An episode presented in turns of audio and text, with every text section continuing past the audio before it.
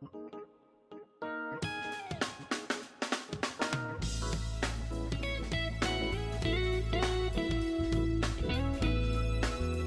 日新聞ポッドキャスト明日の種。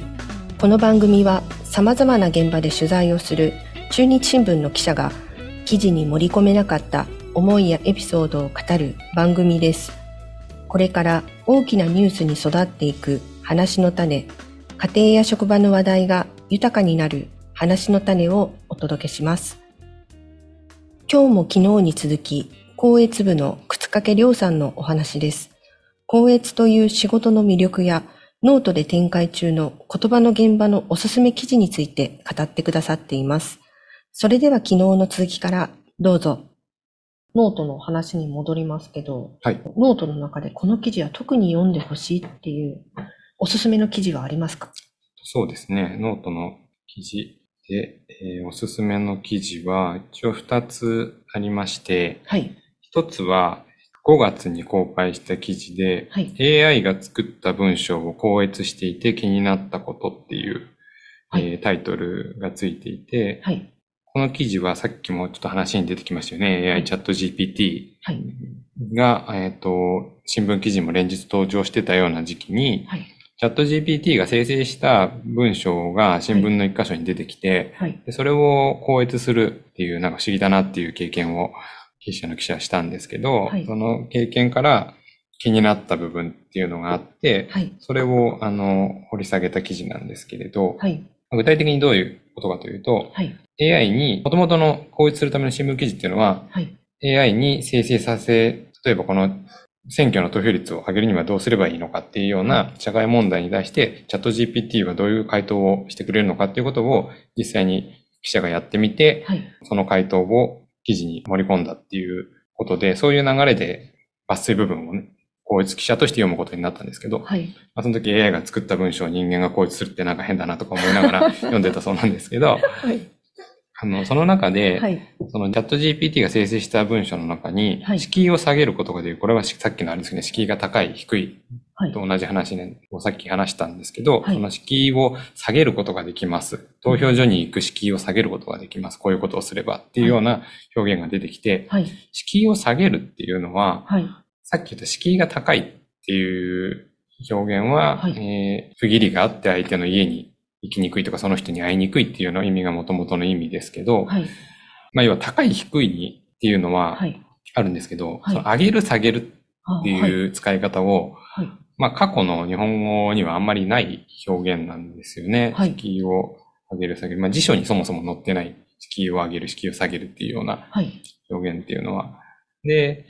これはもしかして、この記者は新しい表現で、はい、例えばこれが、新聞記事、新聞記者が書いた記事であれば、この表現はちょっと、あの、新しい表現だし、人によっては馴染みのない表現なので変えましょうっていうふうに声かけると思うんですけど、はい、今回の場合はチャット GPT が作った文章ですので、はい、それは当然そのまま載せるべきだと思うし、はい、それを変えるっていうのはおかしなことだなと思って、はい、あの当然触りはしないんですけれど、はい、ここからさらに深く考えてみると、はい、チャット GPT っていうのは、インターネット出現以降のネット上の文章を大量に学習して生成している文章を生成しているものなので、はい、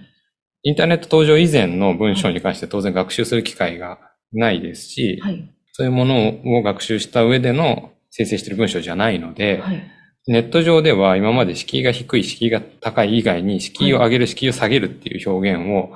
が割と多分一般的に使われてるんですよね、インターネット上では。インターネットを使う世代の人たちがそういう使い方をすることに、抵抗がないからであって、はい、一般的に出てくる表現なので、はい、チャット GPT は別に敷居を下げるという表現自体が、違和感がある表現じゃないっていう判断をして、おそらく使ったんだろうっていうことをこの記者は 読み解いたわけですね。この敷居を下げるというチャット GPT の表現から。はい、うん、なので、それがまあ問題だとかそういうことではなくて、さっきも言った言葉は変わっていくものっていうのに、はい、もしかしたら AI も何か影響を与えていったりだとか、うんまあ、AI が影響を与えるっていうより AI の生成した文章っていうのは、はい、そういうインターネット登場以降の言葉の使い方からしか学習していないのではないかっていうことがこれで分かったっていうようなあの話なんですけど、はい、まあ、非常にこれは面白い あの話だなと思って、だから AI がダメだとかそういうことは当然ないんですけど、はい、面白い記事だなと思ってます。これが一個おすすめの記事なので、ぜひ読んでほしい。AI が作った文章を校閲したところ気になる表現がっていうノートの記事です。はい。もう一つあるんですけど、はい、もう一つは、最近公開した先輩が書いた僕が言いたいのは永遠っていう記事なんですけど、はい、これは先輩が自分でプライベートで読んだエッセイ千葉からほとんど出ない引きこもりの俺が一度も海外に行ったことがないまま、ルーマニア語の小説家になった話っていう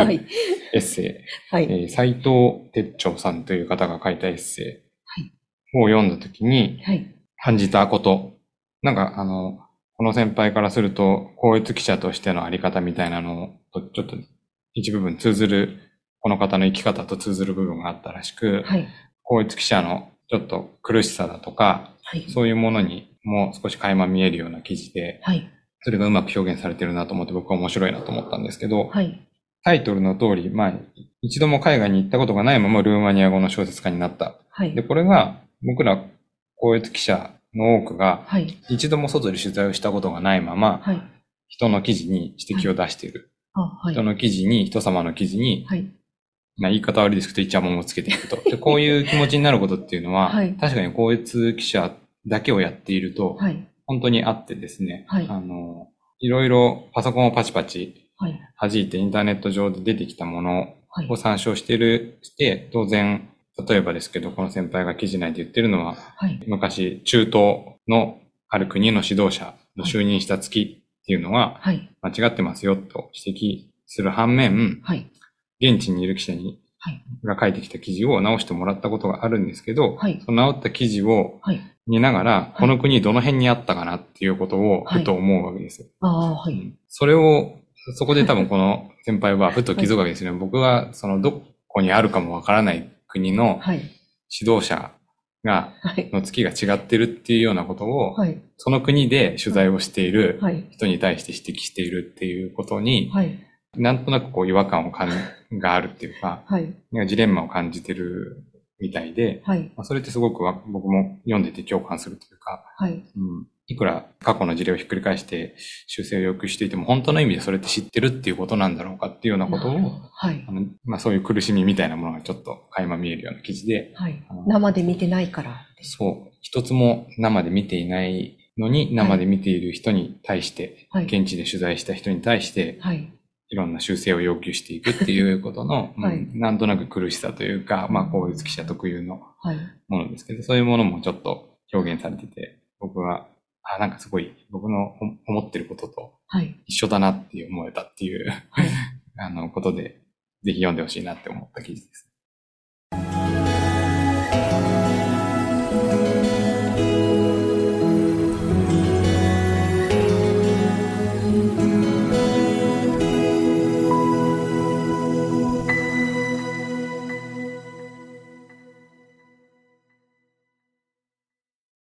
先ほどの AI の話もね、AI を校閲する AI も出てくるかもしれませんし、うん、ね、今の先輩の話にしても、他社の校閲の記者さんも同じような思いでお仕事されてるかもしれませんね。そうですね。やっぱり他社の校閲記者の多くも校閲専門記者で入ってるそうですし、はい、まあ、同じような思いはきっと持ってるんじゃないかなと。はい、当然、まあ、取材をしていてっていう方もいらっしゃると思うんですけど、はい、うんまあ、うちの声粒にも、そういう経歴を持っている方も少なからずいますけれど、はい。公越記者、専門記者で入ったジレンマというのは、はい。少しやっぱり感じるところはありますよね。公越部さんの方で、旧ツイッター X のあの、好評ですよね。あの、こちらも、あの、靴掛さんがつぶやいておられるんですか？えっと、これもあのノートと一緒で、はい、先ほどの10人ぐらいのメンバーで、はい、あの、いろいろそれぞれで考えて、はい、あの、チェックし合って出してるっていうもので、はい、普段の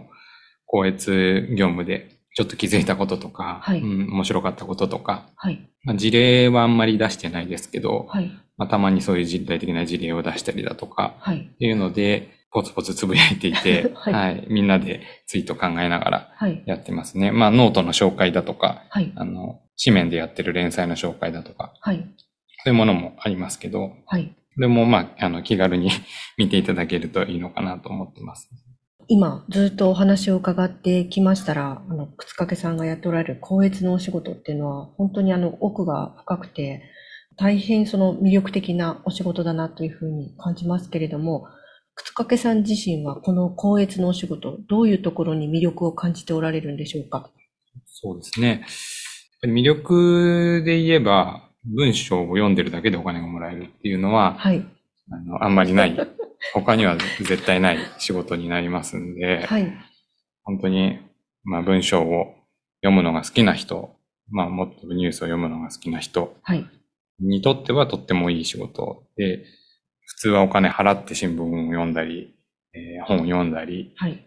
まあネットに関してはお金払ってない場合も多いですけど、はい。あの、っていうのに、まあでも、読んでてお金もらえるってことはなかなかないですよね。それをそういう稀有な仕事だなと思うし、はい、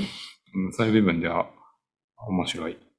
仕事だと思いますし、はいうん、もう一つあるとすれば、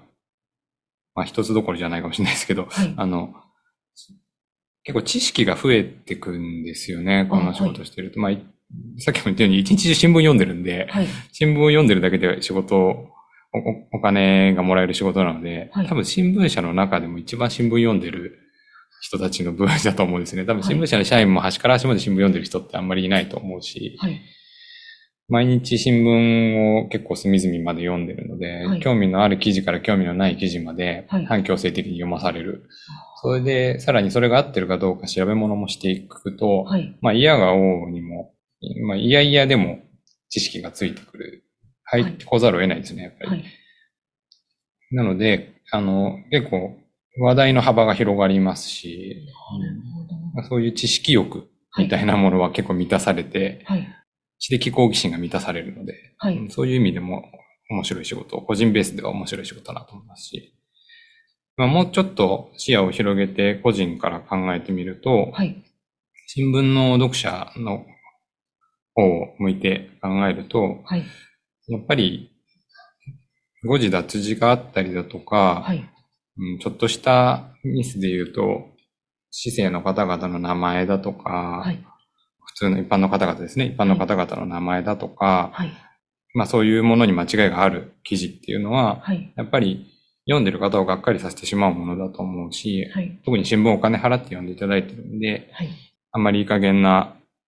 当然、あの、多少の誤字脱字があってもさっき言ったように読めてしまうんですけれど、はい、まあそういう話ではないわけですよね。はい、あのなのでそうやってお金を払って読んでくださっている読者に対して、より真摯に向き合える仕事だと思いますし、はい、記事に登場してくれ、くださる方に対しても、はい、例えば、まあ悪い記事もありますけど、い。い記事もたくさんあるんですよね。あのこの方がこんな素敵なことをしてますよっていうような記事に、例えば軽微なご自殺字があったりだとか、はい、うん。まあ、もっと言えば名前が間違ってるだとか、はい、場所のな土地名が間違ってるだとかってことがあると、はい、多分その方は乗ることをそれなりに楽しみにしてくださってる方も多いと思うんで、はい、そういう方々をがっかりさせてしまうようなことを避けられる仕事。要は、記者も一生懸命取材をして書いてるわけで、はい、そういうものに、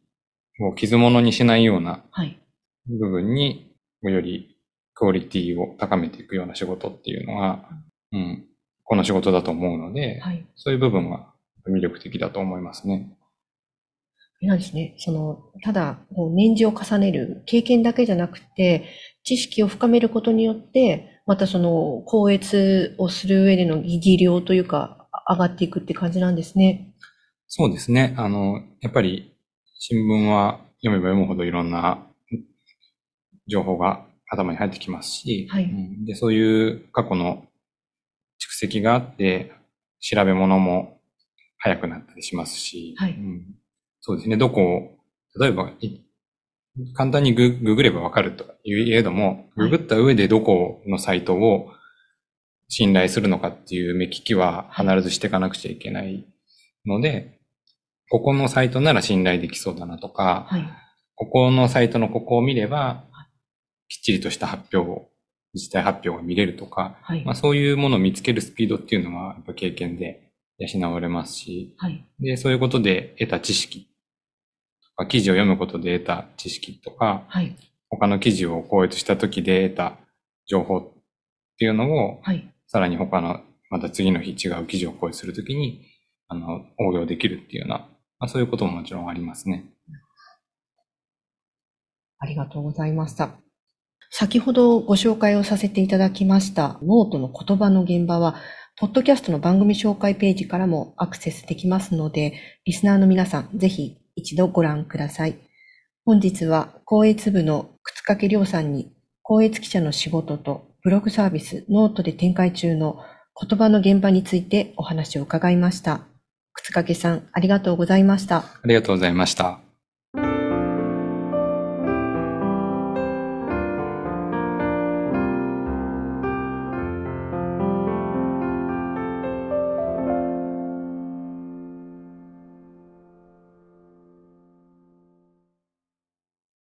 番組では皆様からのご意見やご感想をお待ちしております。ツイッターやお便りフォームからお寄せください。